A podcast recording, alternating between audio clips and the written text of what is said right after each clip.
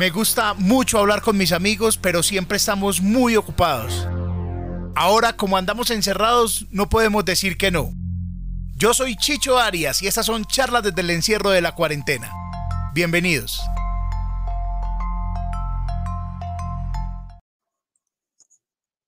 Hola, ¿cómo están? Hola, hola, hola. Estamos al aire ya. ¿Cómo les va? Bienvenidos a sus conversaciones pendientes. Hoy eh, con Catalina Guzmán, que es una mujer a la que amo, admiro profundamente y ahí la ven en la fotico. Eh, Catalina, comediante, eh, hace stand-up, tiene una historia que me gusta mucho, la historia de Cata. ella no sabe, ella no sabe que me gusta mucho, pero Ahí está. Catalina Guzmán va a ser nuestra invitada de hoy. Muchísimas gracias a todos los que han escrito. Muchas gracias a los que se han suscrito a este canal. Eh, pueden hacerlo cuando quieran. Si lo están haciendo, si están viendo este programa no en vivo, sino que lo está viendo en diferido y se lo encontró por ahí, pues dele me gusta y dele suscribir y dele activar la campanita, cualquiera de las tres o de las cuatro, porque si comenta también me parece eh, le estaré eternamente agradecido, le estaremos eternamente agradecidos. Muchas gracias a toda la gente que ha escrito, que pregunta, que cuándo los capítulos, que cómo, que dónde. Eh, pues entonces, ahí está. Siga este canal, siga este canal. Y ahí le va a aparecer en la campanita, le va a aparecer eh, qué es lo que hacemos y cómo. Es un canal de comedia. También estamos en Spotify, también estamos transmitiendo en Facebook. Hola gente de Facebook, ¿cómo está? Y también este programa, como todo programa decente, tiene un cabezote que es este.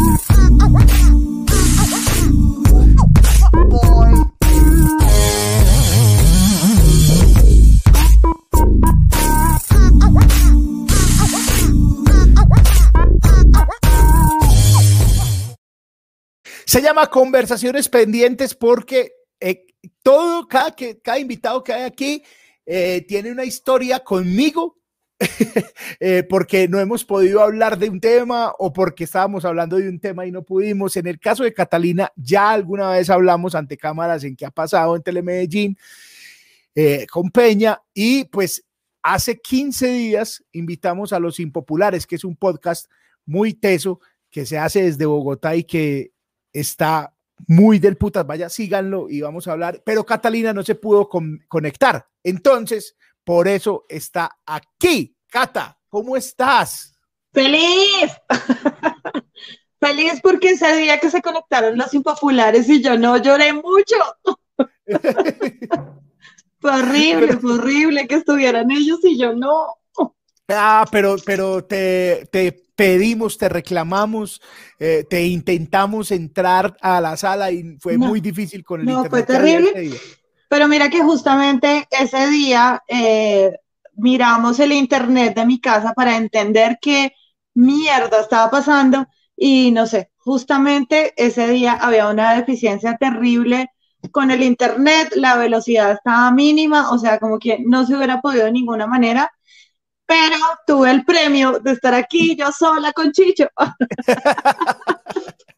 ¿Cómo estás, Cata? Qué bueno, qué bueno poder hablar con vos. Y voy a empezar hablando de, un tema y es que, que, ahorita dije que me parece muy bonita la parte de la historia e inspiradora porque alguna vez me contaste que por la comedia todo lo dejé eso fue muy bonito. Es como lanzarse de cabezas a hacer comedia en un país donde uno no conocían mucho la comedia, no conocíamos. Dos, país lleno de cuentachistes que no está mal, pero que no era cuentachistes Cata, aunque, aunque podría ser la nueva Nena Jiménez. Y, y que tenías una profesión y que estabas trabajando. ¿Cómo fue ese cuento? Que además me inspira, en serio. Bueno, quiero decir algo y es que la nena Jiménez, no sabes cómo la amo. No, yo la adoro. admiro, pero jamás podría ser como ella porque no tengo la gracia que ella tuvo para hacer todo lo que hizo. De verdad, es una mujer increíble, inspiradorísima. Pero bueno, ya la pregunta que me hace, sí, un momento de absoluta irresponsabilidad en mi vida, hace 10 años, eh, bueno, digamos que hace 10 años pasaron muchas cosas en mi vida, fue como, como que pasó Mercurio retrógrado por mi carta astral y me cambió todo, todo, todo, fue un momento de rupturas en todos los sentidos, en todos los, eh, o sea, y yo ya estaba empezando a coquetear con la comedia, como que pensaba que podían haber cosas chéveres. Estaba haciendo taller con Gonzalo Valderrama, eh, con Mario Escobar, que no es stand-up comedian, pero es payaso, pero de los mejores directores de clown que tiene este país. Y habíamos estado hablando y ellos me habían insistido como que yo debería explorar en este mundo y eso. Y bueno, me decidí a explorar, no sé qué, llegaron mis rupturas, mis cosas ahí como fuertes personales en la vida y tomé una decisión como tú dices, bueno, a la mierda todo, yo me lanzo a ser comediante, súper irresponsable porque tenía algunos ahorros en la vida. Entonces yo dije, no, pues yo con mis ahorros vivo mientras que esto revienta, pues obviamente los ahorros se acabaron mucho antes de que yo lograra vivir de la comedia, pero pues ya me había mandado entonces, pues ya me tocaba seguir. Eh, básicamente porque eh, mi orgullo no me permitía ah, ah, no fue, es decir, no fue la comedia es, sino el orgullo, las huevas, ya renuncié. Las dos, las, dos, un poquito las dos. un poquito las dos, pero te quiero decir que afortunadamente la comedia jamás me ha soltado. Desde que tomé esa decisión, jamás, jamás, jamás he tenido un momento de, decir, no, yo ya definitivamente no puedo vivir de esto, no. He tenido momentos difíciles, obviamente como todos, pero nunca, nunca, nunca un punto así de decir, no, ya no puedo más con la comedia, tengo que hacer otra cosa, no. Siempre la comedia ha venido al rescate y siempre ha pasado algo maravilloso en mi vida. Entonces creo que aunque fui muy responsable con esa decisión, eh, la comedia ha sido lo mejor, lo mejor que me ha pasado. Pero, pero muy bacano que estés diciendo que fue muy irresponsable 10 años después. O sea, lo que tenías no, que haber No, no, a los, dos, a los dos meses yo ya sabía que la había cagado. ¿Cuánto tiempo duraron los ahorros? Los ahorros, eh, estirándolos, eh, me duraron como seis meses, y tú, seis meses. Ah, Pero pues uno sabe, Chicho, uno sabe que en seis meses no hace carrera de comediante jamás. Ni de nada, ni de nada. Pues un médico también come mierda seis meses. O sea, ¿en qué cabeza cabía que en seis meses ibas a... No, ahí la logramos. Optimista, yo toda loca. Pero ¿qué fue lo que... pero ¿qué fue lo que viste? ¿Más el cansancio que tenías con todo lo que te estaba pasando en la vida? ¿O de pronto viste, ve, de pronto este man sí la pegó, esta nena de pronto sí la pegó, si ellos pueden, yo no, yo sí, perdón. Sí, yo creo que un poquito, un poquito me dejé como ilusionar del boom que ah. había de, de, comediantes, porque eso fue recién, estaba despegando comediantes de la noche. Eh, de hecho, Mario Escobar era lector de proyectos en RCN y me dijo, seguramente tú vas a poder entrar en ese staff de comediantes eh, antes de eso, unos años antes de eso, veníamos del boom de Andrés López, o sea, como que habían pasado muchas cosas que hacían pensar que ser comediante era la profesión del futuro, ¿no? Como cuando uno le decían a los papás chiquitos, mi amor, estudia ingeniería de sistemas, que eso es la profesión del futuro. Y sí.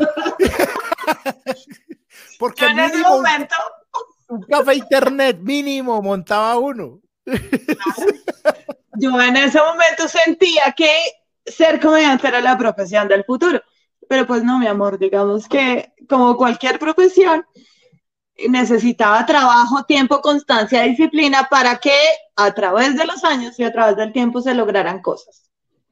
Oh, pero ¿y cuál era la profesión del pasado tuya? ¿Qué hacías hasta ese momento? Bueno, fue la profesión del pasado y del presente hasta ese momento. Eh, que era publicista, yo estudié publicidad y trabajé muchos años en eso. Y además, junto a la publicidad, hice producción, eh, producción escénica, producción para teatro durante muchos años.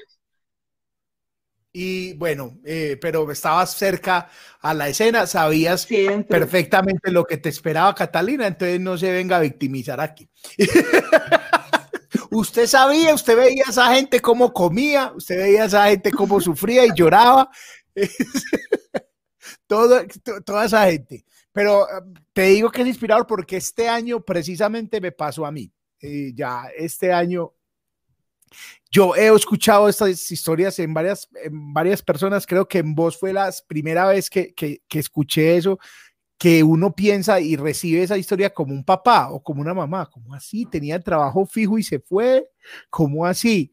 Y este año, después de mucho tiempo y después de ver una función llena en un teatro, yo dije, no, yo que voy a vivir de esto. Y pum, llegó la pandemia y estamos como estamos, pero, pero muy feliz la vuelta. Eh, ¿Qué hiciste? ¿Te acordás de como la primera trabajo, trabajo, ya que no era hobby, sino que ibas a recibir una, un billete por pararte a hacer tus chistes? La primera vez, ¿te acordás? Sí, claro, claro. claro que me acuerdo. Todavía vivía de los ahorros. No, bueno, antes, antes de cualquier cosa yo quiero decir que yo vivo absolutamente agradecida con la comedia porque nunca, nunca me ha faltado nada, nunca he tenido como un bache feo, fuerte, que yo diga, oh, tengo que poner una fotocopiadora o algo así, no.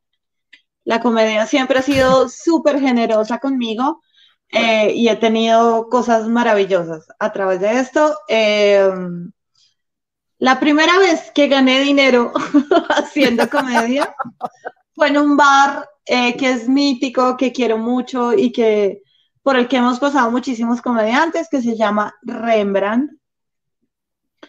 Eh, Rembrandt en esa época, eh, no sé si todavía, porque digamos que han pasado otras cosas, pero hasta hace un tiempo Rembrandt lo coordinaba Franco Bonilla te estoy hablando de hace tal vez ocho años, nueve años, no sé. Eh, yo había ido a hacer mis pinillos ahí, pero sin ganar dinero. Ok. Y un día eh, Franco me escribe como, no, es que Harold, que es el dueño del bar, quiere que tú vayas a hacer un show completo tú y te van a pagar el show. Y yo como, Buenísimo, una maravilla. Eh, y fui a Rembrandt, hice mi show completo en Rembrandt y me pagaron y fue maravilloso. Y fue la primera vez que me pagaron dinero en efectivo. ¿Y te acordás? ¿Te acordás? Para hacer mi show completo. Eh, me acuerdo cuánta plata, 150 mil pesos. Epa, 150 pero fueron, Quiero decir, fueron 150, pero aparte me daban lo del transporte y aparte me daban cerveza y comida. Ah, pero por favor. Maravilloso. A mí me tocaron unas veces con solo cerveza y comida y fui muy feliz. Creo que las primeras veces cervecita y comida, ah, bueno, vamos, eso ya es ganancia. Una vez incluso, de acuerdo que nos pagaron en el Hard Rock con Rafa López. Mm. Estuvimos y también cerveza y nos daban una plata suave, pero bien, pero y pero nos daban cerveza y comida del hard rock, que eso ya es otro nivel. en el hard rock en Bogotá. Ah, en Medellín. Y, ah, eso ya uno podía salir y vender esas, esa hamburguesa, esa cerveza, y hacía más plata que la que le habían pagado por el show. Era, era maravilloso. ¿Cómo olvidar esa noche con Rafa López, eh, este, que estuvo por allá? ¿Oíste, Cata? Y ¿Vos sentís que los espacios de comedia en Bogotá, que ahora están como en un segundo boom, o, el momento, eso es como un segundo momento de la comedia, después de Comediantes de la Noche, como que se calmó y ahora hay un segundo boom, porque hay varios espacios. ¿Pensás que eso va a mantenerse en el tiempo? ¿Vos que estás más cerquita de esa escena o, o cómo la ves?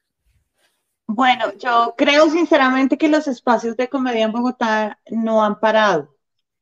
O sea, como que sí estuvo el boom de comediantes de la noche y eso pasó y sucedieron cosas ahí, pero es que la historia de la comedia no es comediantes de la noche, si me entiendes? Hay muchas otras cosas que suceden y que han venido sucediendo desde hace mucho tiempo.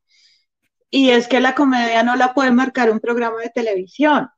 O sea, como que eh, la, comedia es una cosa muy dinámica que, llama gente y llama público y llama shows todo el tiempo. Entonces en Bogotá ha habido sitios muchos que aparecen eh, con propuesta de comedia y luego se cierra la comedia y pasan otras cosas.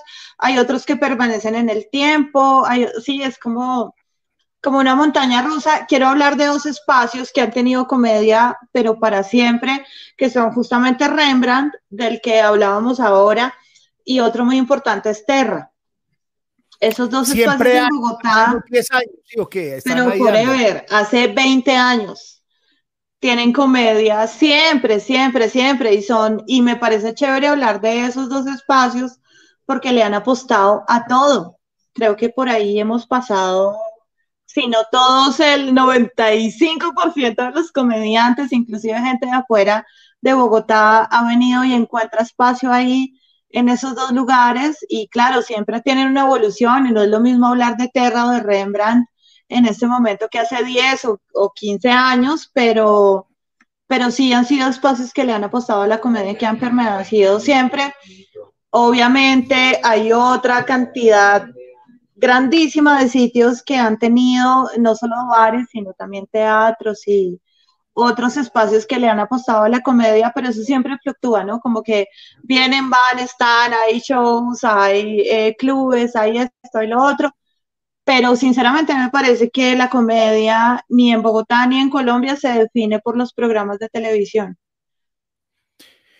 Hay una, hay una lista que están viendo ustedes abajo, son todos los patrocinadores de este programa, hermosos, los queremos. ¿Cómo patrocinan? A través del eh, super chat, si lo está viendo en vivo, que es el signo pesos que hay debajo del chat, un signo pesos, le da clic y él le da el paso a paso de cómo patrocinar este programa con eh, ese, ese solo con tarjeta de crédito, creo. Y también con este código QR que ustedes ven ahí, que voy a dejar un rato ahí, usted escanea este código QR Colombia y también patrocina este programa y pues nosotros recibimos esos patrocinios con todo el amor del mundo y con, con la mayor felicidad.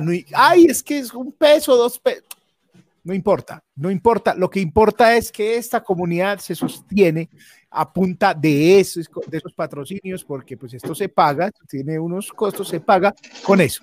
Eh, obvio, no nos vamos a enriquecer, evidentemente no nos vamos a enriquecer, pero, pero eh, estos patrocinios nos, nos alegran la vida, nos alegran mucho la vida. Ahorita voy a volver a poner ese código QR porque vamos a ver algo de Cata, Cata, tengo varias cosas por acá, pero yo creo que voy a escoger, voy a escoger primero eh, esto que es lo más reciente, digamos, que bebí y eh, me gustó mucho y para que nos digas dónde se consigue y cómo es. Acá está. El 2020 está horrible. De verdad, este año deberían declararlo como el año Lindsay Lohan, porque Marica, ya se culió a medio mundo. Esto es una porquería.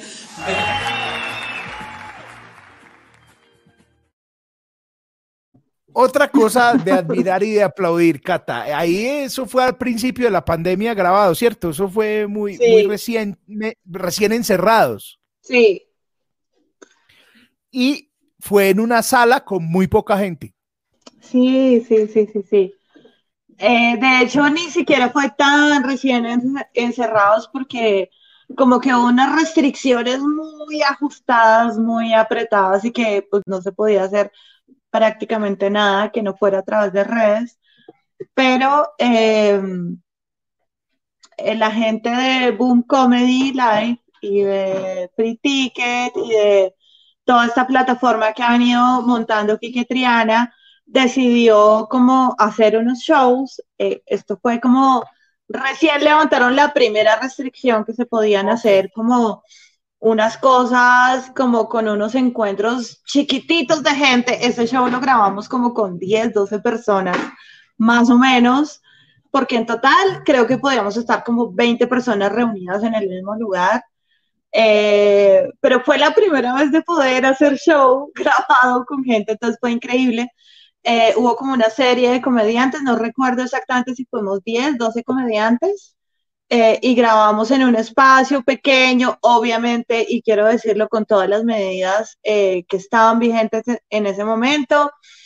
y nadie murió. y nadie murió, nadie murió. Hasta ahora no. Nadie murió. Hasta ahora que sepa, no. Fue hace unos meses y nadie murió. No, pero quiero decir que sí fueron muy cuidadosos y fueron muy juiciosos como con todo lo que tocaba hacer pues para, para estar dentro de las medidas de seguridad. Y grabamos una serie de videos, varios comediantes con un público chiquito, igual era increíble volver a estar con público si fueran 10 personas eh, y eso está en la página de eh, Free Ticket. Ahí, pueden ver esos shows eh, una experiencia hermosa, hermosa porque tú sabes que cuando no tienes síndrome de abstinencia, volver.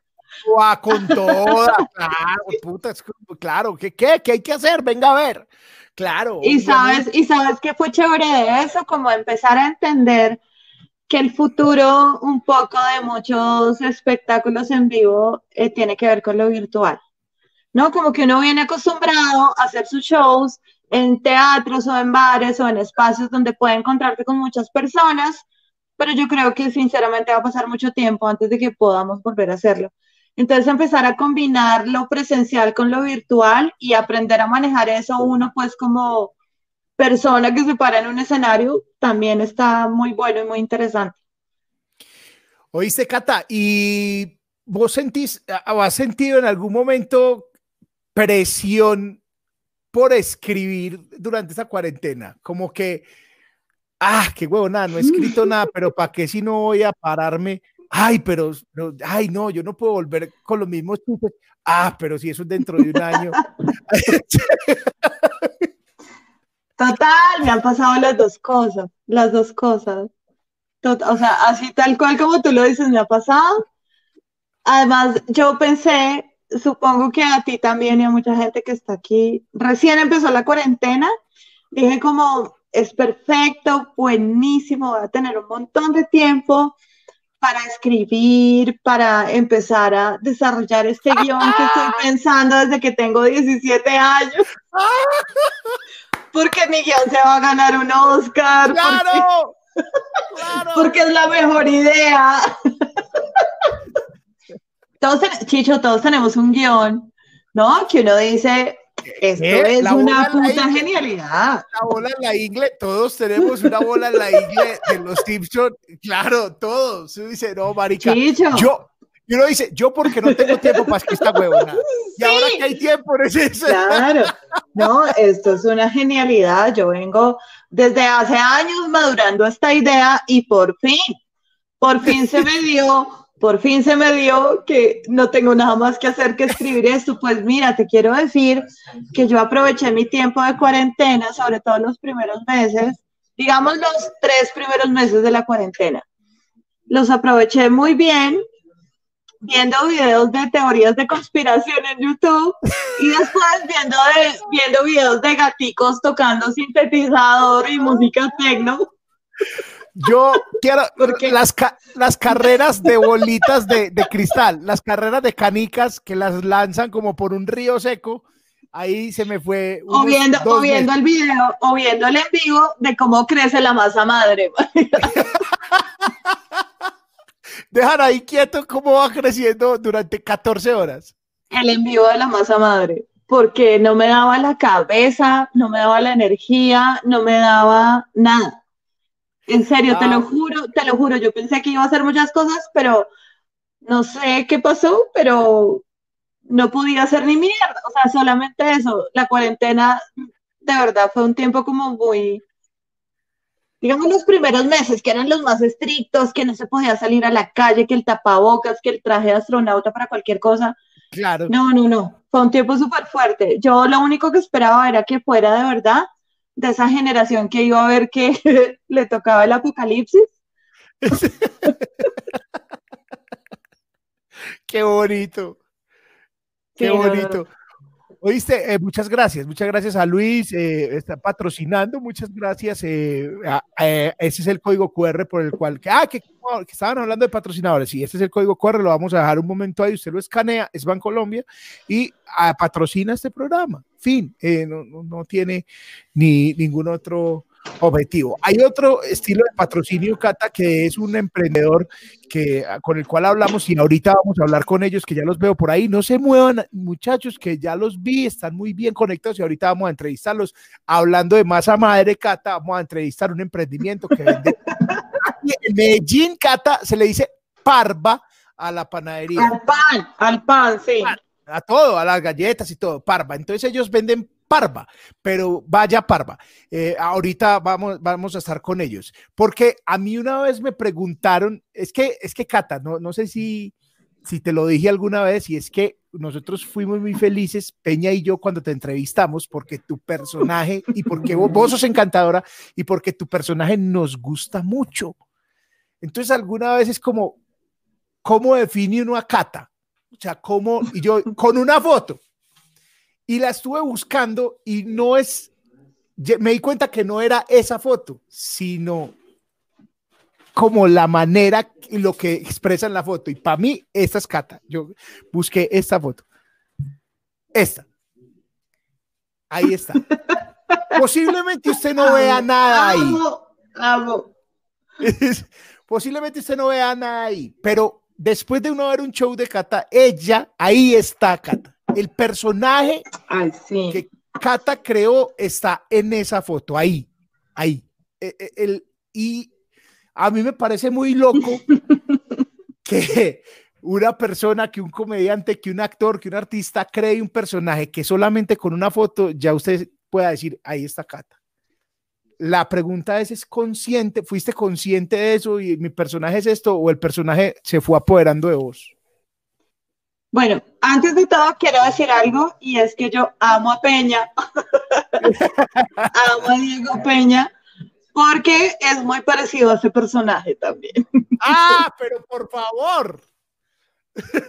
pero claro. Bueno, obvio, obvio a ti también te amo, pero, pero es que, menos que a Peña. No, tranquila, yo no, sé vivir con eso, Catalina también. No, no, no, no. Ah. Eh, pero es que Peña se parece mucho a eso. Peña se parece mucho a ese personaje.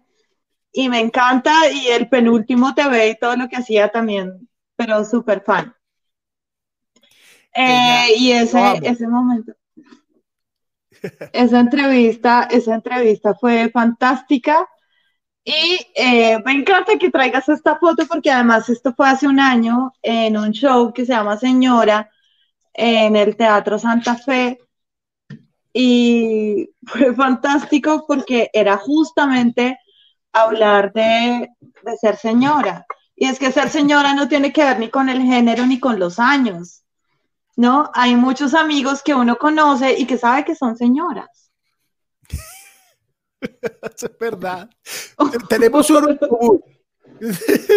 Por lo menos me viene a la cabeza uno. Sí, sí, sí, sí, sí. No, vamos a decir los nombres, pero sí sabemos que em, son señoras.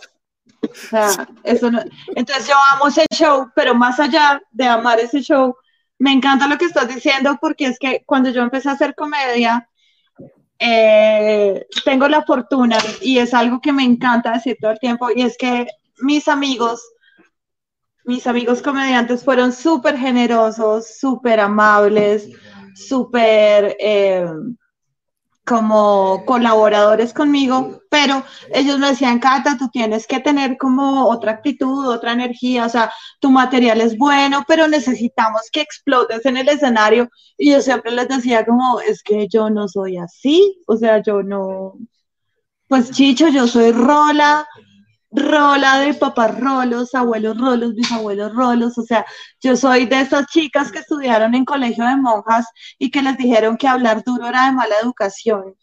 ¿Sí me entiendes? Y yo todavía creo que, pues sí, o sea, que boleta hablar duro y que boleta hacer que toda la gente se fije en mí. Entonces me decían, no, tienes que hacerlo más. Y yo, pues no, no puedo. No, y fueron pasando los años y me encanta que los años fueron dándome la razón. Y es que si tú tienes, tienes un discurso y tienes una voz dentro de la comedia, no necesitas más. Es eso. Y tu material y, y tu, sobre todo como la fuerza interna que tengas es la que te va a decir, ya, marica, eso es. Y punto. Y, y, para mí sí fue todo un proceso, pero por eso amo que hayas puesto esa foto y que me definas de esta manera haciendo comedia. Pero básicamente es porque lo lograste, porque, porque bueno, no soy yo solo, tu, tu club de fans, tu, tu gente, la gente sabe que, que es que es Catalina y decir tanto, bueno, y lo voy a explicar pues, para gente, para mucha gente que no te conoce, otra que sí o que no se ha dado cuenta. Catalina dice mucho sin moverse, muchísimo. Eh, a mí me impresiona esa huevonada, Catalina, porque yo tengo que estar caminando todo el tiempo en la tarima y Cata dice todo quieta.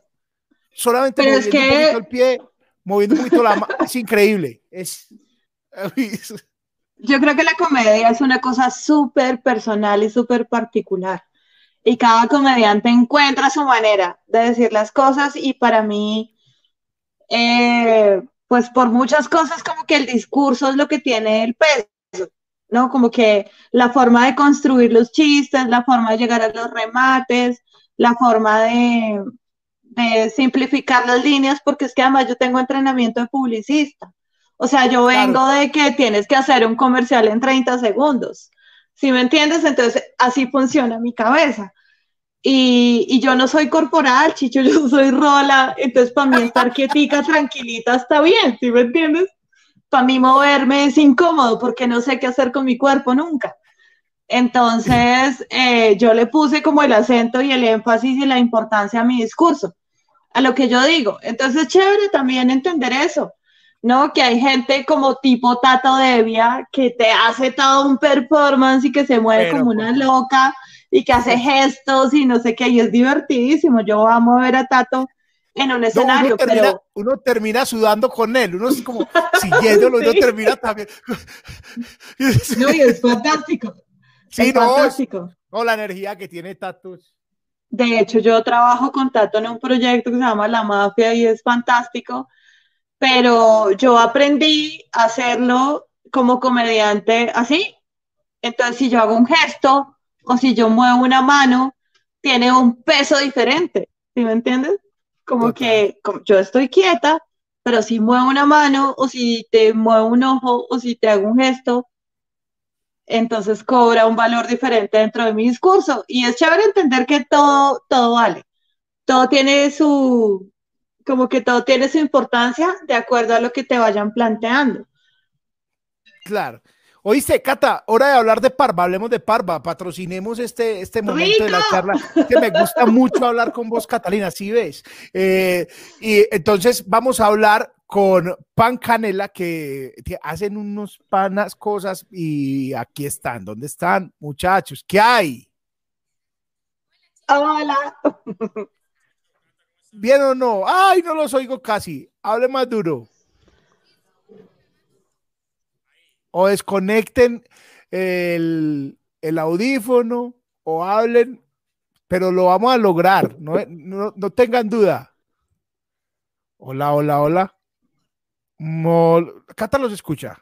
No, no, no los eh. oigo. Los veo, pero no los oigo.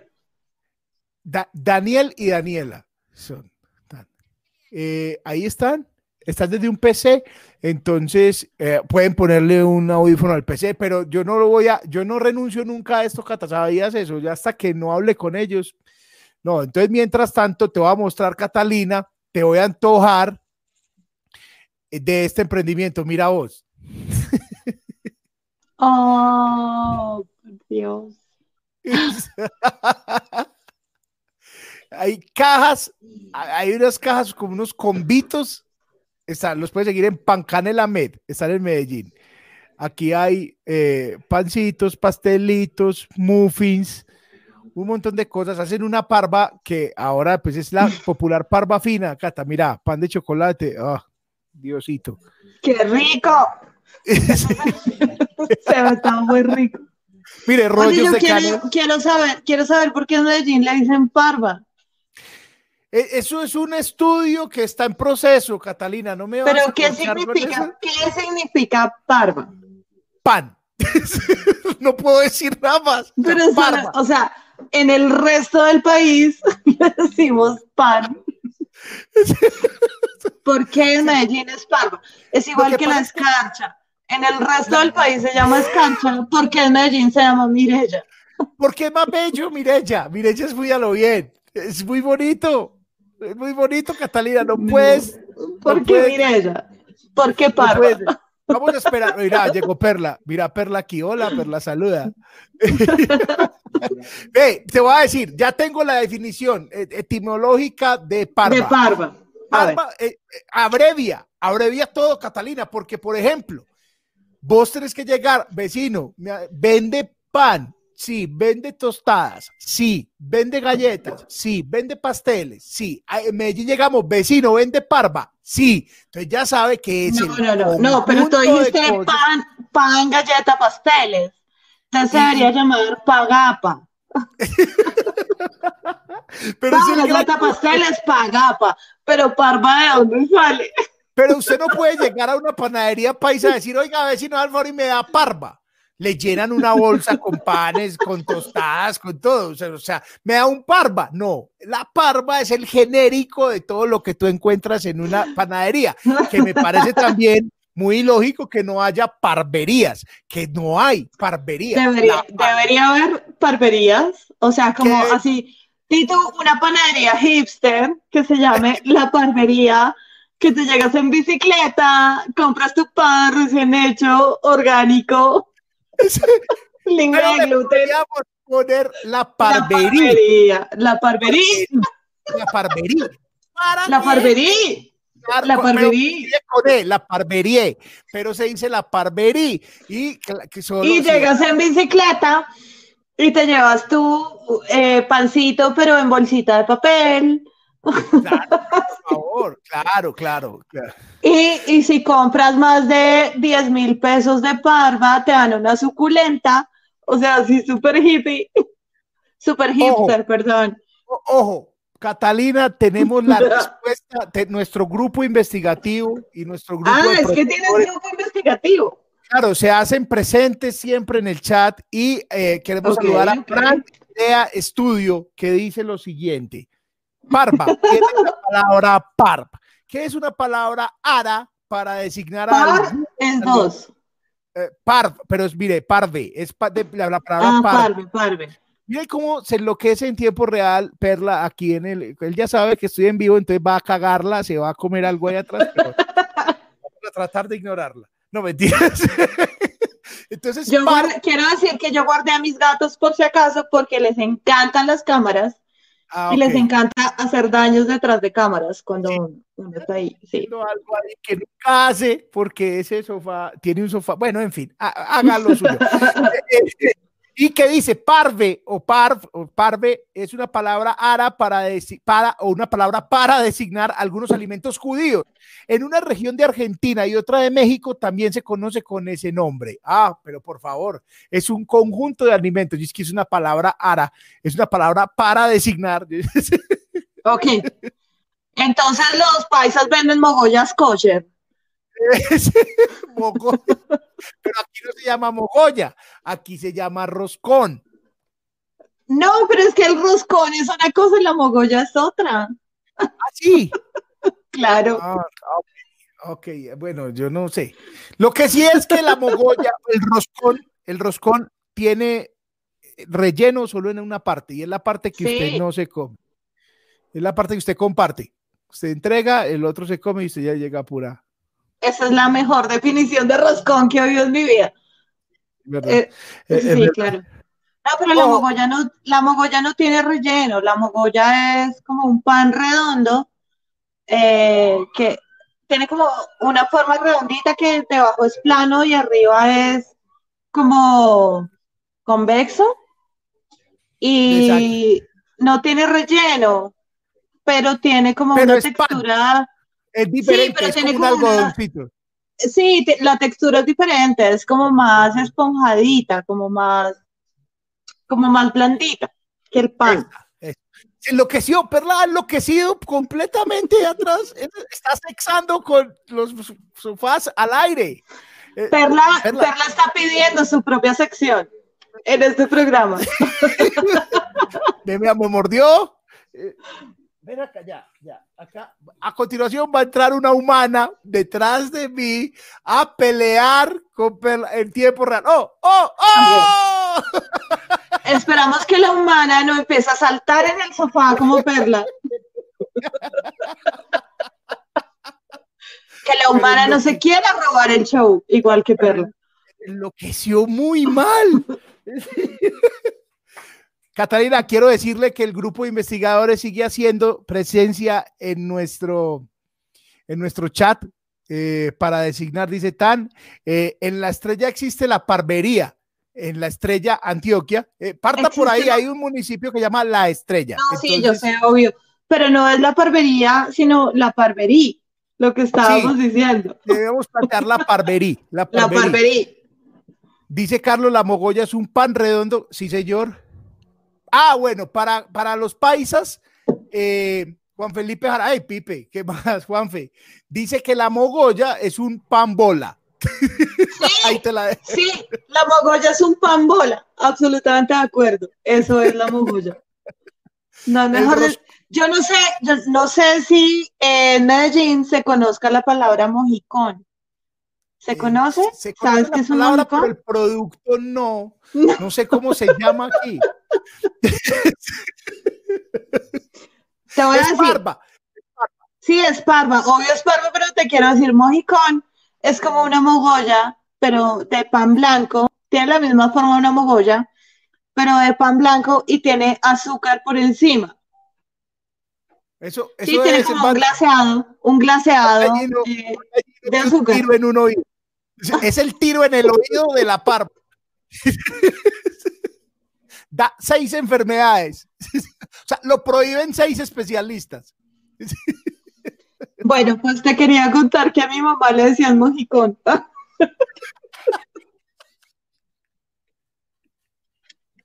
¿Por cuál de las características la apodaban mojicón? ¿Cuál era la característica? Ah, no sé, yo, creo, yo, creo, que por el azúcar y por la blandita. ¿no?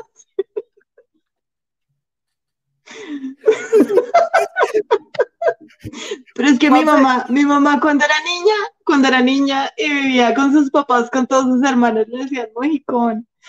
Si mi mamá ve este programa, se va a poner muy brava conmigo porque odia. Odia que revelemos ese secreto, pero sí, a mi mamá le decían mojicón. Dice, dice Juan Felipe, Juan Felipe dice, mojicón es roscón sin hueco.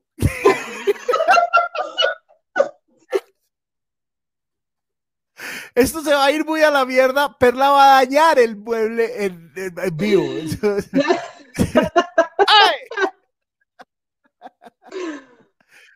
Tiene que bajar, baja, baja, baja acá. Muy bien. bueno, eh, vamos, a, vamos, a, ver si Pancanela están por ahí. Ah, vamos a probar otra vez. Amigos, están. Daniel, Daniela. ¿Me oyen? No, no se escucha. No se escucha. Puede ser, le, leemos los labios. Eh, eh. y vamos a volver a compartir el Pancanela. Después de, hicimos, contrátenos para un comercial, muchachos, porque ah, hicimos un tratado sobre la parva, esperándolos. Aquí está, mire, pan canela, uy, marica, ese es, ¿qué pan es ese? Es un pan artesanal. Ah, bueno, si tú le quieres poner estatua a la vuelta, pan artesanal. Mira, pastelitos de queso. Muy bien. Aquí hay, ah, bueno, eh, Catalina, el, concepto pan de queso lo tienes claro, ¿no? Sí, claro, sí. El pan de queso, sí. Obvio, sí. Ahí está, tal. Síganles. Pancanela que está patrocinando este espacio hoy y patrocinó, mire, Pancanela-Med están patrocinando el espacio y están, son patrocinadores. ¿Cómo se llama este producto, por ejemplo, Catalina en Bogotá? Que parece que estamos hablando de país a país. ¿Cómo se llama este? Eh, no sé cómo se llama, no tiene nombre aquí, pero se ve buenísimo. no sé cómo se llama, pero sí sé con qué se come. Eso es un... No sé cómo se llama, pero me lo quiero comer. aquí, aquí se le dice chicharrón. O, sí, chicharrón. Es que mira que tiene la figura de un chicharrón, pero sí, claro.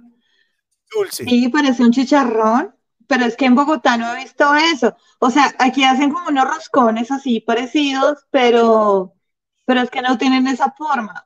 Y de hecho, eso se ve más bueno, se ve más rico. bueno, ahí está. los muchachos, vamos a ver si nos escuchan aquí. Voy a, voy a intentarlo. Voy a intentarlo. Ah, Chicho, ¿nos escuchas mejor? ¡Ay, sí! ¡Los tenemos, Catalina! ¡Los tenemos!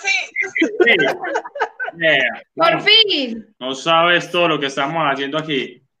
Pero, pero por favor, les presento a Catalina, Catalina Guzmán, que no conoce, el, no conocía y le explicamos amplia y profundamente el concepto de Parva, que es lo que ustedes venden, Daniel y Daniela. Cata, ¿cómo estás? Cata, hola, ¿cómo estás? Bien, antojada. Muy antojada. Antojada, viendo todo eso que están mostrando con esas fotos. Todo se ve muy bueno. Son deliciosos y lo mejor de todo es que todo es artesanal todo se ve increíble. No, pero es que en serio quiero decir que en Medellín venden unas cosas muy ricas, muy buenas. ¿Oíste, yo quiero decir una cosa. El, o sea, la, la, encargada de todo esto, pues que hoy de pronto que no nos acompaña, que es la suegra, la que realmente es... Tiene esas manos. Tiene ese don en las manos, porque hay unas cosas deliciosas.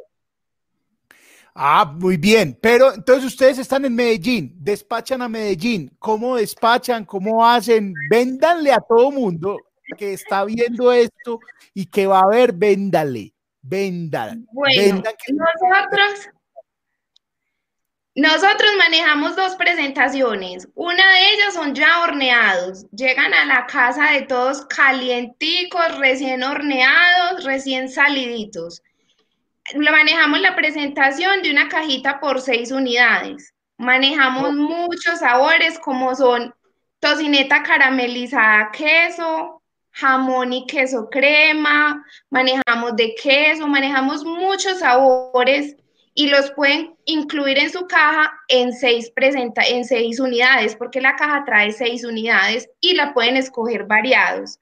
También los rollitos de canela, que son los que nos representa, que son deliciosos pancitos pequeñitos de canela, los que se están viendo ahí en la foto. Delicioso. También los vendemos en cajitas por ocho unidades.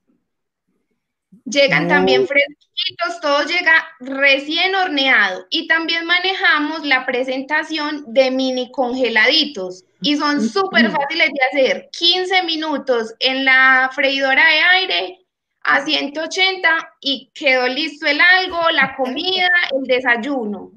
Ah, no. Estamos, pues, mira esto, Catalina, horneadito. Mira, te llegan en, en congelados están y listo, pero te llegan, ¿cuántos son? Eso es un montón. Sí, la bandejita trae 20 unidades, esos son de guayaba. Ay, papá. De guayaba, eso. El vaso de leche y listo. Con leche y sal. Ah. Muchachos, en el perfil está el teléfono, entonces para los pedidos. Claro que sí, ahí está el link del WhatsApp y nos pueden escribir y despachamos pedidos para todo Medellín. Igual el teléfono. Pero una pregunta, una pregunta, ¿solo Medellín? O sea, los de Bogotá tenemos que llorar. Sí, te vas a tener cata que quedar antojada hasta que no, pero cuando vengas, cuando vengas con No, pero sí, voy a ir, voy a ir porque eh, mi sobrina vive en Medellín, está en la FIT y tengo que ir a visitarla apenas se pueda, entonces creo que sí. Cata, voy a, no voy a sacarme la espina porque eso se ve buenísimo todo.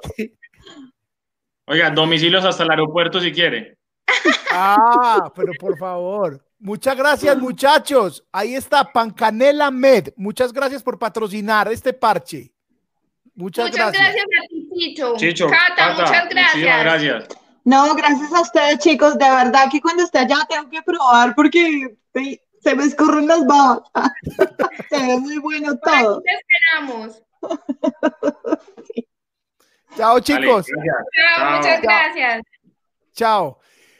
Cata, resulta que en la pandemia, en la cuarentena, hice, me, me dio por recomendar emprendimientos y tan, y se armó un parche severo y en este canal de YouTube, vaya gente, quedaron siete lives de tres horas cada uno con emprendedores, con gente que estaba dándole durísimo al asunto, remándola, tratando de no quebrarse y salió muy bonito. Eh, me conmovió muchísimo el ejercicio y en este programa, que ya son conversaciones, llamo de sorpresa a cualquier emprendedor.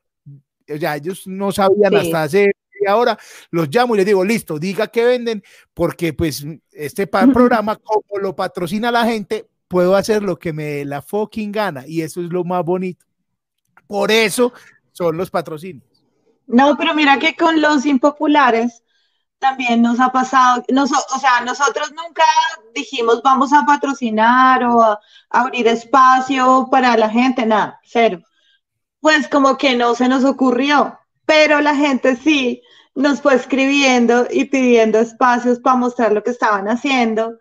Y mira que se ha generado una dinámica súper bonita porque dentro del podcast hay un espacio que se llama el unboxing. El unboxing, muy bueno. El unboxing, y te quiero contar por qué.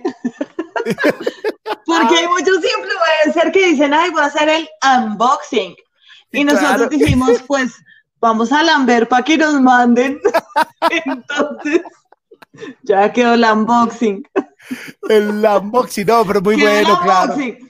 Y es muy bonito, es muy bonito, me encanta porque, eh, claro, obviamente uno sabe que puede como colaborar con la gente que quiere mostrar eh, lo que hace, sus emprendimientos, y para nosotros es hermoso que nos manden sus regalitos, porque nos llegan no solo de Bogotá, sino de todo el país cosas con mucho amor. O sea, hay gente que nos ha mandado cosas muy bonitas, muy hermosas, muy especiales. De hecho, ya hay amigos, eh, pues que se volvieron amigos a través de eso, con los que tenemos alianzas. Por ejemplo, en Bogotá eh, hay una gente que tiene unas paletas de licor que se llaman Stop Liquors, entonces ellos son nuestros aliados para vender boletas del show porque volvimos este fin de semana. Eh, digamos que hicimos hace unos días y nos pidieron otra vez porque hubo gente que se quedó sin ver el show y los amigos de Stop Liquor son nuestros aliados en la distribución del show. O sea, como que además de esto pasan otras cosas más chéveres, entonces como que creo que siempre hacer redes y trabajar en equipo da resultados muy bonitos para todos.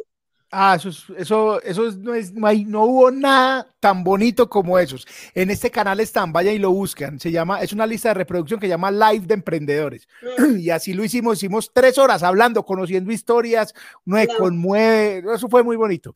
Y ahí está, y entonces de, por eso los patrocinadores son ellos y los que le den a este eh, código QR que es Bancolombia, o en el super chat, como quieran, ah, ahí están y que van a pasar por debajo. Cata, eh, ahora sí, volvamos a lo nuestro.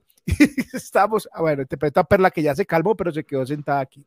Eh, Cata, eh, hay una foto que la voy a te la voy a mostrar ya, porque yo quiero saber qué sentiste ahí yo iba a ir, yo no sé por qué no fui a ir de público, no sé por qué finalmente qué pasó y estuve hablando en tiempo real con varios de los que estaban ahí.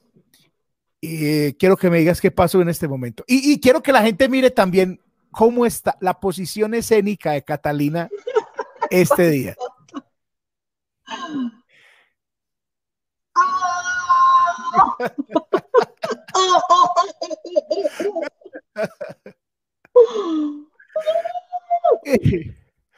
No, no, no, no, no, no. A ver, hay que decir que había 10 mil personas. No. gente ahí al frente y Catalina estaba en su posición escénica.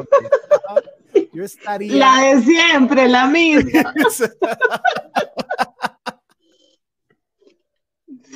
no, ¿Qué pasó esa noche? Ay, no, Chicho, hay demasiado que decir. Demasiado. Esa foto significa muchísimas cosas, pero muchísimas. Primero, y es lo obvio, es que tener la oportunidad de presentarte ante tanta gente, ante un público que tal vez no eran 10 mil, eran 12 mil personas.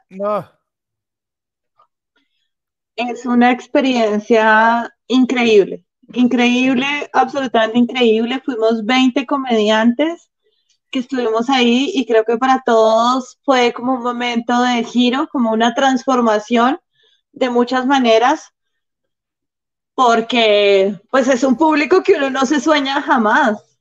Pero más allá de eso, y te quiero decir como mi impresión personal respecto a ese momento, es que era una noche que tenía un propósito, como que más allá de estar ahí, tú presentando tu material con esa gente, había un propósito mayor, había otra causa que fue la que nos convocó y es que eh, María y Alejandro Riaño organizaron eso porque querían eh, hacer un servicio a través de la risa, a través de la comedia.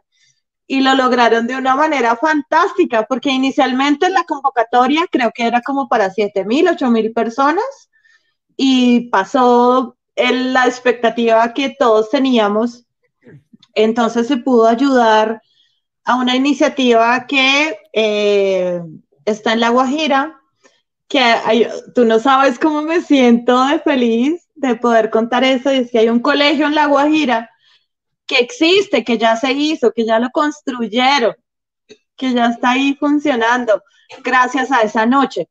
Que en Cartagena hay un centro de acopio de alimentos, eh, porque tú sabes que en Cartagena hay bodas, hay recepciones, hay una cantidad de eventos donde tal vez les sobra comida. Entonces, este centro de acopio lo que hace es recoger todas esas donaciones, no solo de ellos, sino de gente que también quiere donar y distribuirlas en, sitios donde la gente necesita comida. Entonces, gracias a esa noche y a ese evento, ellos pudieron em, no sé si construir, pero tal vez sí completar y fortalecer ese centro de acopio y conseguir los equipos que les faltaban para refrigerar, para guardar, para distribuir todo ese alimento que reciben. Y además de eso, además de eso, sobró dinero para donárselo a Techo Colombia, que es una fundación que, que recoge no solamente dinero, sino también tiempo de profesionales donde eh, hacen donaciones para construir viviendas para gente que vive en situaciones muy vulnerables. Entonces, aparte de que te estás presentando con un público que nunca te soñaste, el dinero que se recogió es real y está ayudando a un montón de gente que lo necesita. O sea, no puedo sentirme más orgullosa de hacer parte de esa noche que se llamó a reír con causa. Y pues te fue muy bien. El Los corresponsales en el sitio me dicen que te fue. Además, para un comediante, para incluso para músicos, para un artista es muy difícil hacer parte de un festival precisamente por eso, por varias cosas. Uno, no todos van a verte a vos. Hay público de todos ahí entonces es una responsabilidad. Dos, no siempre está concentrada la gente porque como es una maratón, la gente está como, ah, bueno, descansemos un poquito acá. reírse cansa también. La gente de tanto reír también le empieza a doler el estómago y está bien.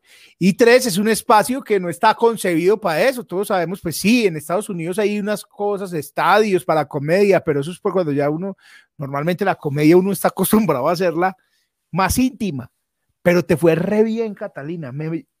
yo tenía, yo, tenía, yo te estaba espiando, yo tenía gente en tiempo real mostrando eh, que, cómo iba la cosa y te fue súper bien. Mira, te quiero contar algo. A mí me tocó, me tocó después de Hassan. Ah. Que, o sea, es una, es una bestialidad pararse después de Hassan, porque es Hassan. Y Hassan venía después de ser Masterchef, que le fue increíble, lo hizo divino. Y además Hassan venía también después de su tratamiento de su cáncer. O sea, es que eran muchas cosas juntas.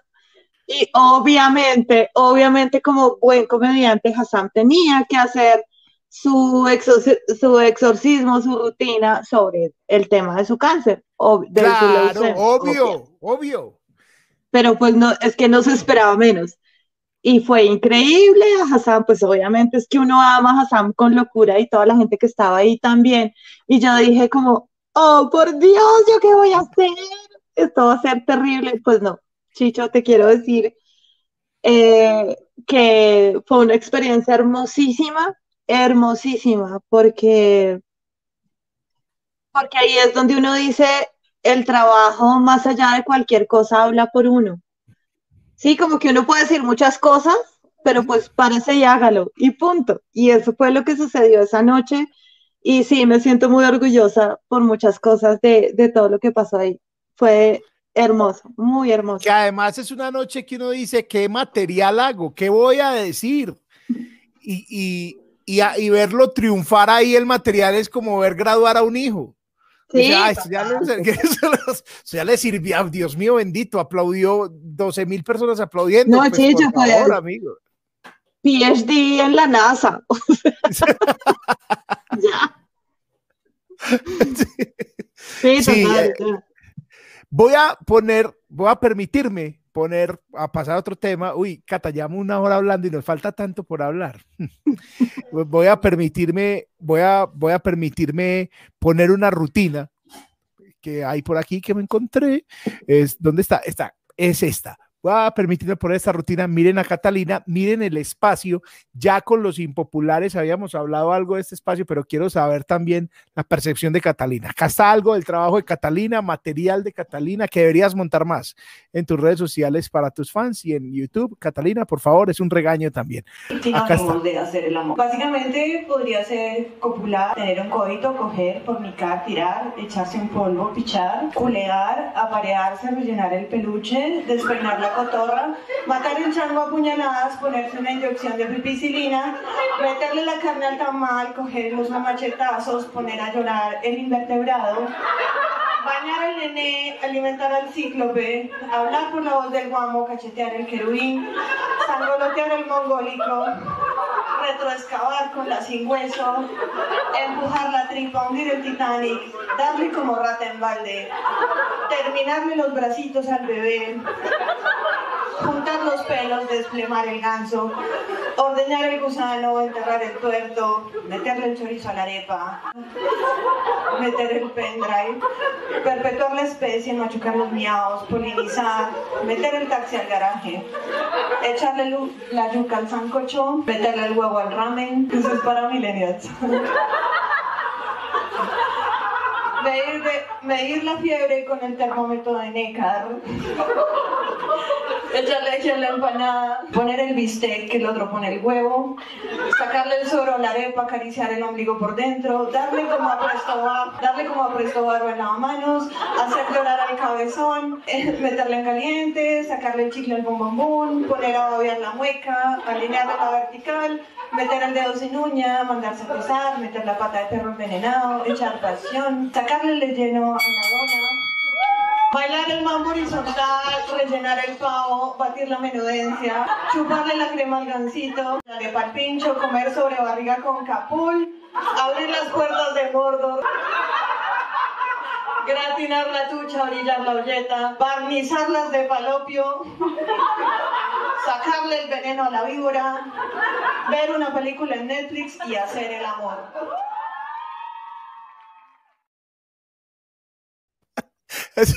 me gusta mucho la cara de Checho Leguizamón atrás. Que uno siente como cuando dice, no, marica, ya yo qué voy a hacer acá. Checho, Checho va a vomitar, Checho va a llorar, Checho va a tirarse de cabeza de allá. Pero me gustó mucho el listado por lado y lado. Una, hoja por lado y lado de sinónimos de hacer el amor. Eso, ese, ese espacio se llama la comediería, Cata. Sí. Que también de la guerrearon y la, yo estuve presente, por fin quería conocer la comediería. Claro, tú estuviste ahí con Adrián. Hartamos, sí, con Adrián, hartamos esa noche y, y vimos. Esa noche, esa noche estuviste con Adrián y con Antonio Sanín. Sí. Fue una noche memorable. Sí, estuvo muy bello, muy bello. Y, bueno, el la espacio La comediería, pues no sé, después de todo lo que está pasando ahora, pues como que va a pasar hacia adelante, pero fue un espacio muy bonito, muy importante que alcanzamos a sostener casi dos años para probar material, pero hay una cosa que quiero decir que me encanta y es que era probar material, pero comediantes profesionales. Es decir, hay espacios que son open mix, que están súper bien, que son para comediantes aficionados o que tal vez llevan poco tiempo y que tienen ahí su sitio para probar sus líneas y demás, pero la comediería era un probadero de comediantes profesionales, donde además de los comediantes titulares que estábamos ahí, pues también pudimos eh, tener gente de un nivel increíble como Antonio Sanín, Julián Arango, estuvo el Cojo Feliz de México. Uy, el Cojo eh, Feliz, lo amo al Cojo Feliz. Ay, todos amamos al Cojo. Oh. Todos lo amamos, ahí estuvo. Vayan, los que están viendo este programa, vayan y busquen El Cojo Feliz en Netflix, hay un especial, busquen, conozcan, obviamente, entre más gente, entre más conozcan comedia es mejor porque hay más público, vayan y miren al Cojo Feliz, qué tipo, mexicano. Increíble, increíble, un genio, una estrella, y bueno, pues ahí lo tuvimos en la comedería y así como él hubo mucha más gente que pasó por ese espacio, eh, y bueno, vamos a esperar a ver qué pasa después de que abran los sitios, abran los espacios, a ver si podemos retomar como los clubes y bueno, pues no sé, esta pandemia es una cosa muy rara. Cata, yo alguna vez dije que no debería haber humor femenino, que comedia femenina. Hablan, están hablando de comedia femenina y no, y no, no quiero pues ni, ni polemizar, ni pelear, ni nada porque, porque decirlo así es, termina uno también como poniéndola a un lado. Simplemente es comedia y está hecha por mujeres y ya. Pero sí hay unos momentos en los que uno ve que faltan mujeres. Sí. Que, que, uno quisiera ver más material de mujeres y que eso también llevó a que se pararan en el mundo. Ojo, no estoy hablando de Colombia, en el mundo, mujeres a hacer comedia simplemente por ser mujeres. Entonces creo que eso también afectó un poco eso. No sé si vos has sentido ese fenómeno, que como esa necesidad de mujeres hizo que las mujeres se pararan sin saber si querían ser hacer, hacer comedia o ser comediantes realmente. Mira, así como tú dices que se han parado mujeres sin saber si quieren o no ser comediantes, se han parado muchos hombres también sin saber si sirven para eso, ¿no? Y pues obviamente como hay más hombres que se paran, pues he visto más hombres cagándola que mujeres, ¿no? Porque hay muchos, hay, te quiero decir, Chicho, Dios mío, que, te quiero decir, Chicho, que hay muchos, y yo he visto a muchos, que se paran y porque animaron un bingo o porque animaron un bazar en el barrio, entonces ya se creen comediantes y pues vos, de putas, no son comediantes. ¿Ok? Bueno. Respecto al tema de las mujeres. o sea, hay una cosa que sí es clarísima y sí, obviamente la proporción entre hombres y mujeres haciendo comedia pues siempre va a ser más hacia los hombres, sobre todo en Colombia, porque seguimos siendo muy poquitas mujeres haciendo comedia, pero estoy absolutamente de acuerdo contigo y yo no creo que haya comedia de hombres y comedia de mujeres, creo que somos personas haciendo comedia, y, porque si hay un espacio, sinceramente, en el que no se necesite ninguna distinción ni de género, ni de forma, ni de profesión, ni de edad, ni de nada. Es justamente en la comedia. ¿Por qué? Porque te permite hablar de lo que piensas, de lo que sientes, de tu punto de vista respecto al mundo. Entonces, a mí también me parece odiosísimo eh, como la distinción de comedia de mujeres, comedia de hombres, pues no creo que haya necesidad.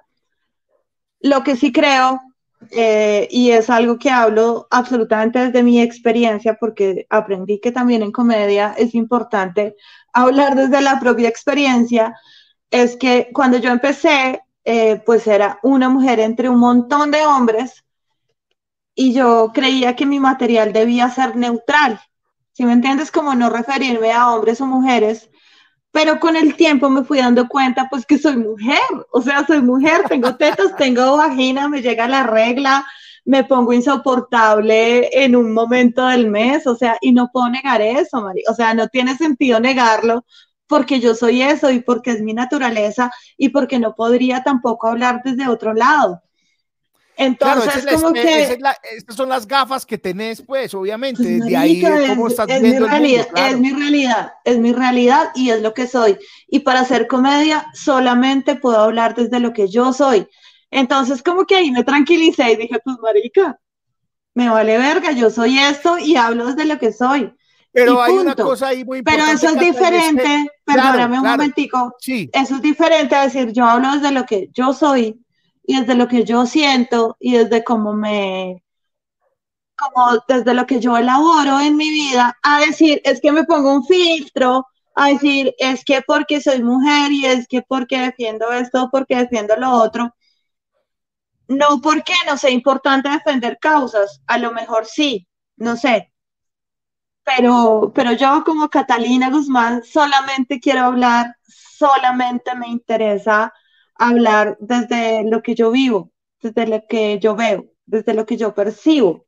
Y si desde ahí puedo aportarle a alguien o puedo inspirar a alguien o puedo como fortalecer otro movimiento que venga, está perfecto. Pero yo no me siento como en la posición de superioridad o de intelectualidad o desde el discurso como para decir, ah, es que yo estoy aquí y otros allí, pues no. O sea, no. Y es como solo eso es lo que puedo decir desde, desde pero, lo que el tema de comediantes y mujeres y no sé qué, porque eso se ha vuelto un poco delicado, Chicho. Exacto, ese tema, ese tema se volvió, pero, pero lo que, a lo que yo es que finalmente el público también lo dice, o sea, tu público eh, es un público, pues mira, 12 mil personas que se, de todos los sexos, todas las religiones, todas las ciudades, de todo, y se cagaron de la risa. Lo que quiere decir es que el material quizás sea un material sí o neutro, pero tu visión es lo que... mira, ningún comediante, ningún comediante es neutro. Ningún comediante es neutro porque si no, eh, son babas. O sea, lo único neutro son las babas. Ningún comediante puede ser neutro. Cada quien tiene su punto de vista, su forma de decir las cosas, su manera, y cada quien verá cómo se conecta con ese material. Y de hecho, si yo miro mis estadistas en Instagram, eh, tengo más seguidores hombres que mujeres. Hombres, claro, claro, claro. Y hay por una, diferencia, por una diferencia muy pequeña, muy, muy pequeña. Pero es que yo no hago mi material pensando en un público en ah, específico. yo hago mi material pensando en mí, porque es que yo soy comediante porque yo tengo una necesidad interna muy apremiante de decir cosas. Si algún día mi público son más mujeres, perfecto, bienvenidas, no importa. O sea, yo no trabajo para el público, Chicho, yo trabajo para mí. Y eso es una, eso es otro nivel ya. O sea, ya cuando uno está ahí, eh, puede ser otro nivel. Que, que, aparte, que viene después de encontrar el personaje, que lo encontraste y, lo y, y de qué manera. ¿Sabes qué pasa? Que mi personaje está cambiando. Pero, o sea, yo amé, amé, amé a la estúpida que se paró mucho tiempo, eh, porque era una estúpida hermosa, y la amo, y la amo profundamente, pero siento que de un tiempo para acá va cambiando. No sé para dónde vamos. Pero es que es eh, como que está creciendo. El escenario, el escenario te va diciendo para dónde.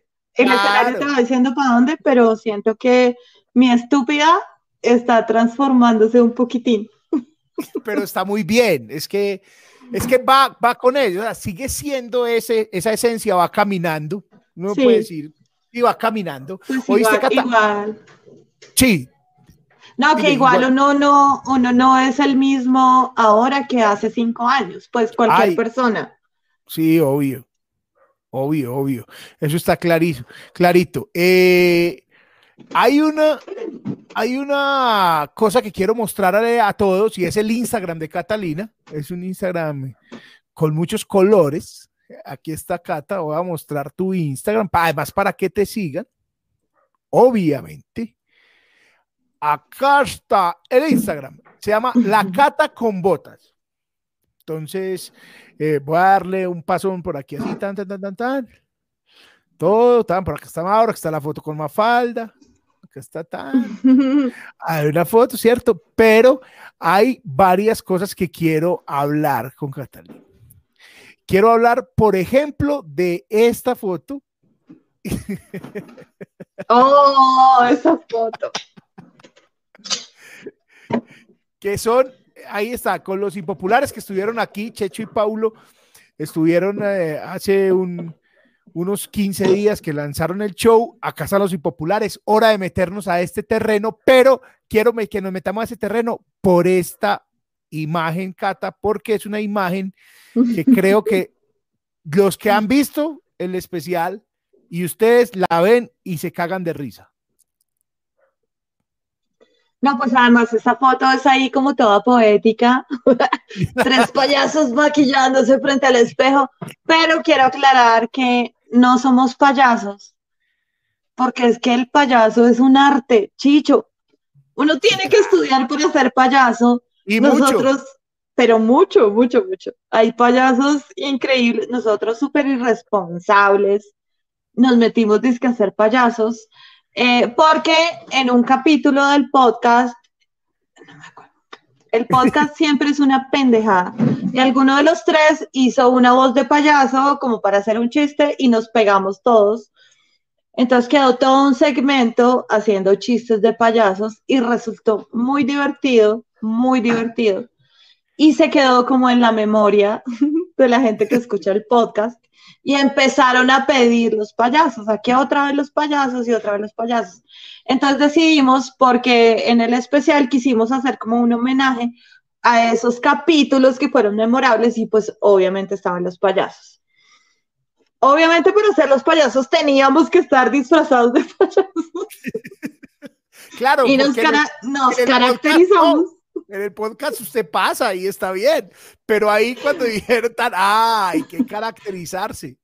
Porque es que el podcast uno lo oye, sí, claro. no lo ve, no lo ve. En el podcast van tranquilos. Pero para el especial nos iban a ver. Entonces dijimos, bueno, que hijo de madre, alquilemos disfraces de payasos a ver qué pasa. Y te quiero contar porque el ejercicio fue tal cual, dijimos, nos ponemos los disfraces de payasos y nos sentamos ahí a hablar mierda igual que en el podcast a ver qué pasa. Pues te quiero decir que es de las cosas más divertidas, más divertidas que yo he hecho en la vida sin pensar, sin pensar solo lo que fue saliendo. Mira, lloramos, lloramos de risa. No sé si tuviste eso, Chicho. Vi un pedazo y voy a, porque es que eso, Catalina, es otra parte de la noticia. Es que lloré de risa, pero lloré mal. Un fin de semana, lo pusieron un fin de semana y se fue, pero la noticia contigo es que vuelve. Volvemos este fin de semana porque pensamos, o sea, es que uno no sabe, marica, uno hace esto y y no sabe cómo es, entonces pensamos que iba a ser suficiente tenerlo ahí un fin de semana, pero hubo mucha gente que efectivamente no lo vio o que vio un pedacito y quedó con ganas y bueno, entonces dijimos, ok, lo vamos a volver a poner otro fin de semana, del sábado al martes va a estar ahí disponible ese pedazo, o sea, el show quedó chévere todo, a mí me gusta todo, no es porque sea, no es porque sea mío. No es porque sea yo, claro. No es porque sea mío, pero me gusta, pero, pero, pero, es que la parte de los payasos.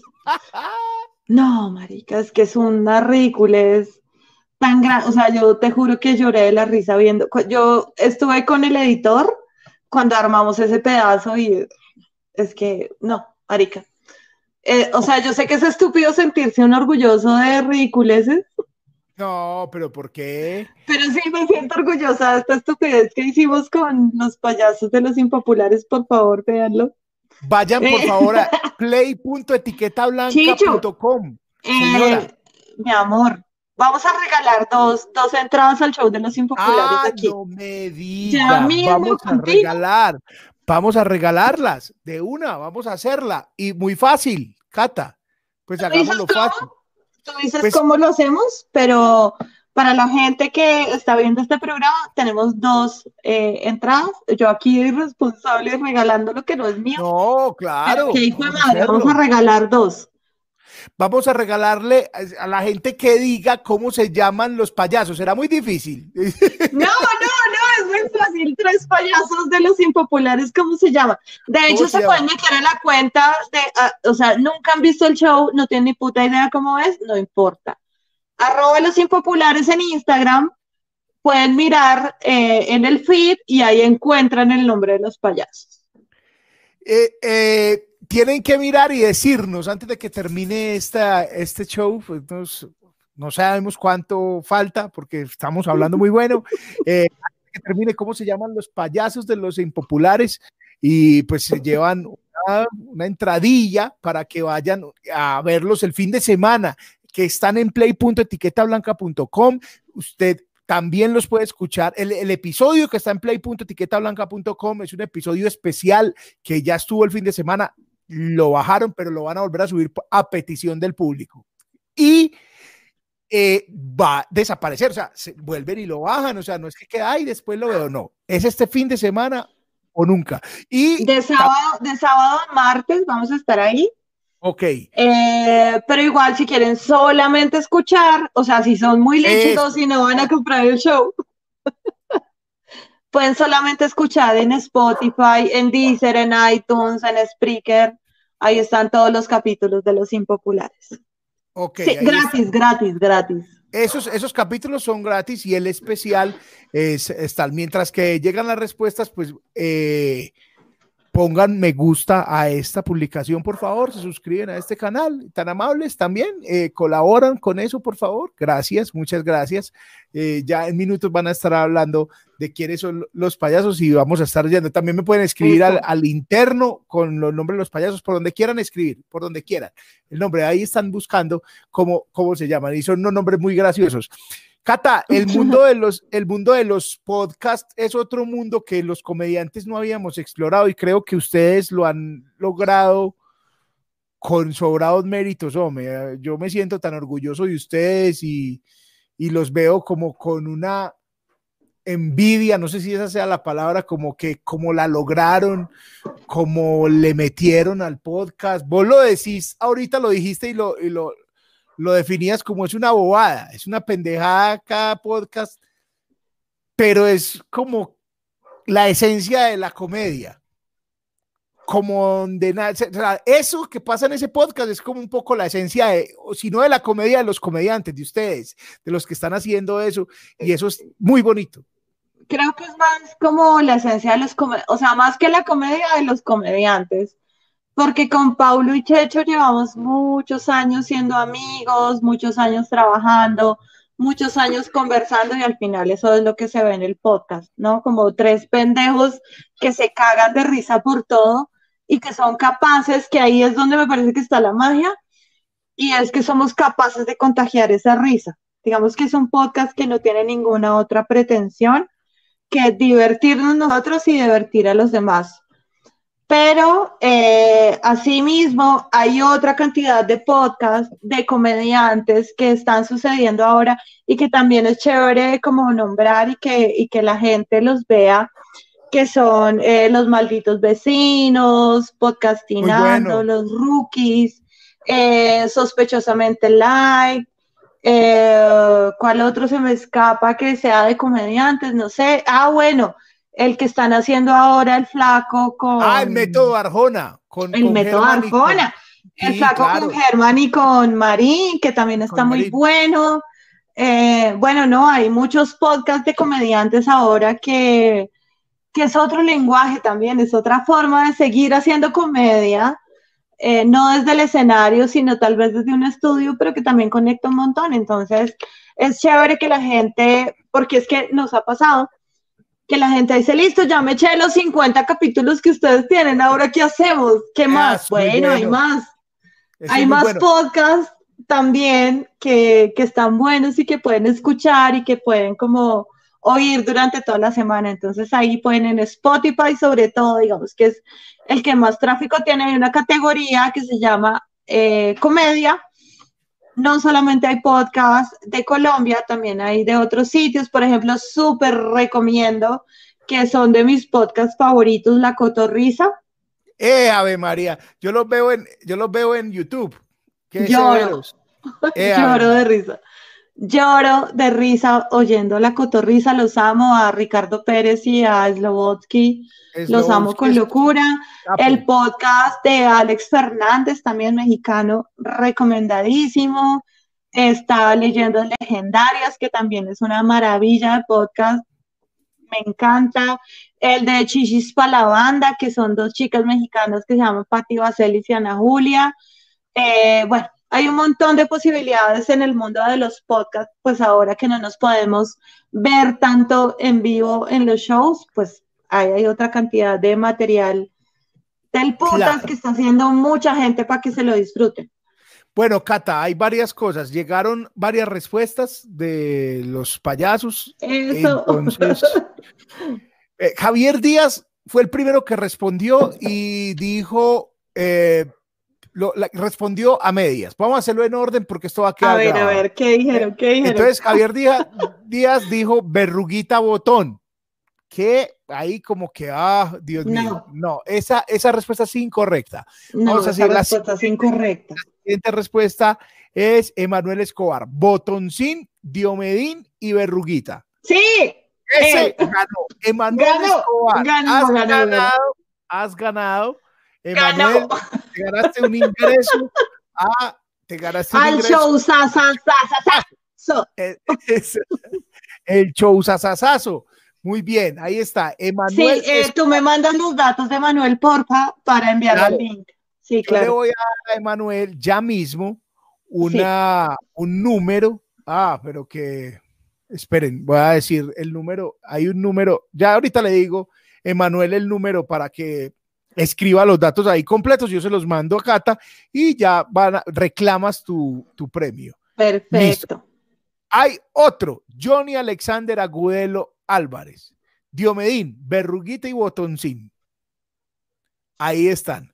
Johnny Alexander Álvarez y Emanuel Escobar. Ahí están los dos. Javier Díaz, Javier Díaz después recompuso y dijo, Berruguita, Botoncini y Medín. Entonces, Cata, yo le doy el premio a Javier Díaz. Yo le pago la entrada a Javier Díaz con, la, ah. con los patrocinios de este programa.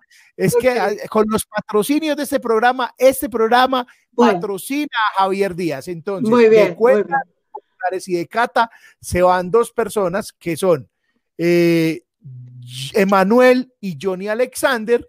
Perfecto. Y conversaciones pendientes se va Javier Díaz. Y de la fundación, de la fundación acoge a un seguidor lento, Chicho patrocina. Hablando del podcast, antes de terminar este capítulo, en el último capítulo, Catalina, es que no podemos contar toda la historia, pero bueno, Catalina y yo y Checho Leguizamón de, por parte de Colombia con otros comediantes que, bueno, sí, eso sí se puede decir, con, con estuvo por allá Giovanotti, estuvo eh, el Pirata Morgan, estuvo Diego Camargo, estuvo William Aguirre, Aguirre, Bampi, el Bampi.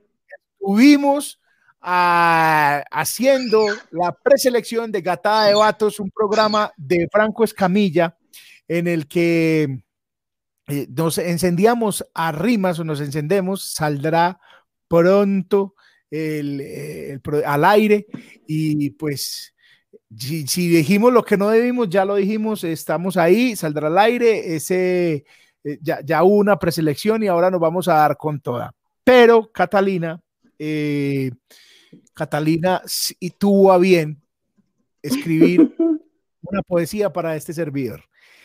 Y si yo amaba a Catalina antes de la poesía, después de la poesía sí que la amo.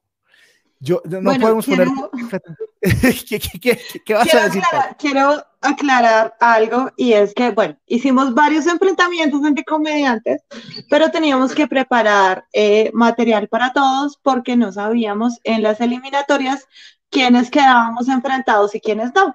Entonces, afortunadamente, en Gatada de Vatos no me tocó con Chicho, pero quedó un hermoso poema que escribimos en conjunto con Checho Leguizamón, porque, ah, bueno, voy a contarles. En la Gatada de Vatos, eh, mi primera pelea es con Checho, entonces alguno de los dos iba a quedar eliminado y decidimos trabajar en conjunto para vencer a los otros comediantes de la gatada.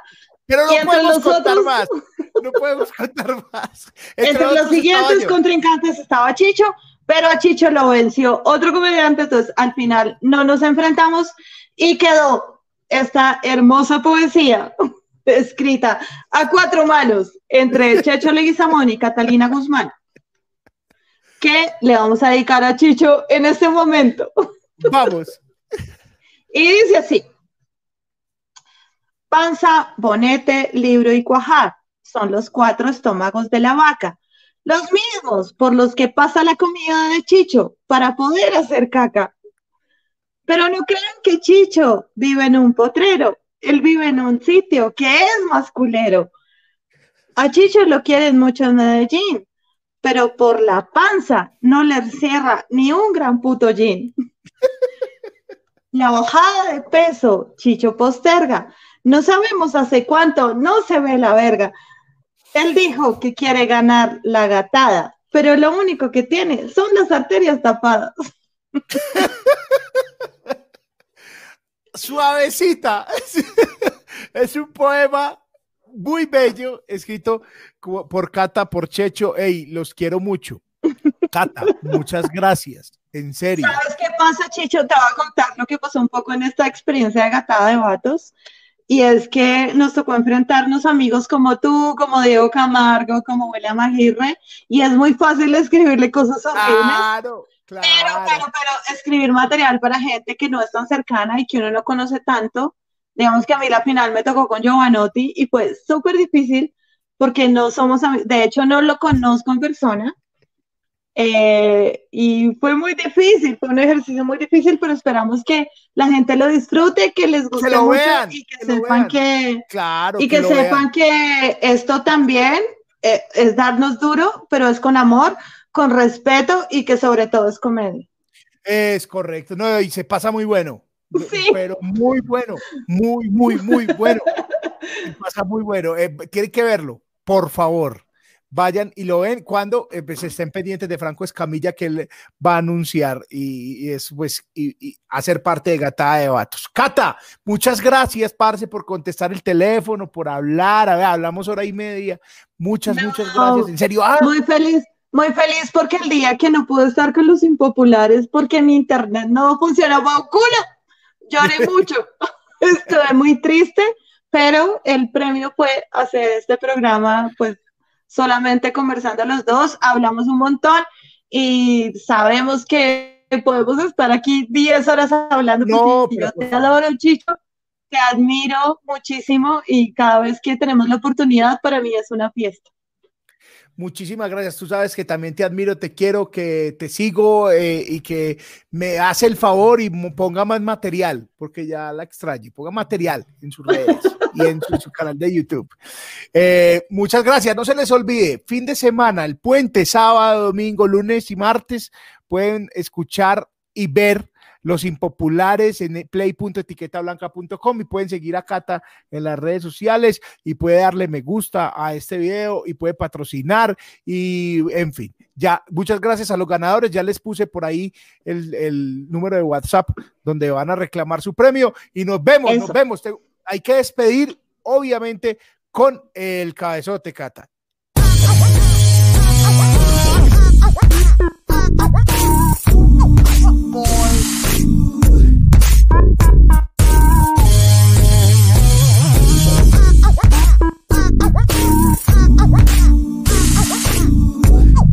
Boy.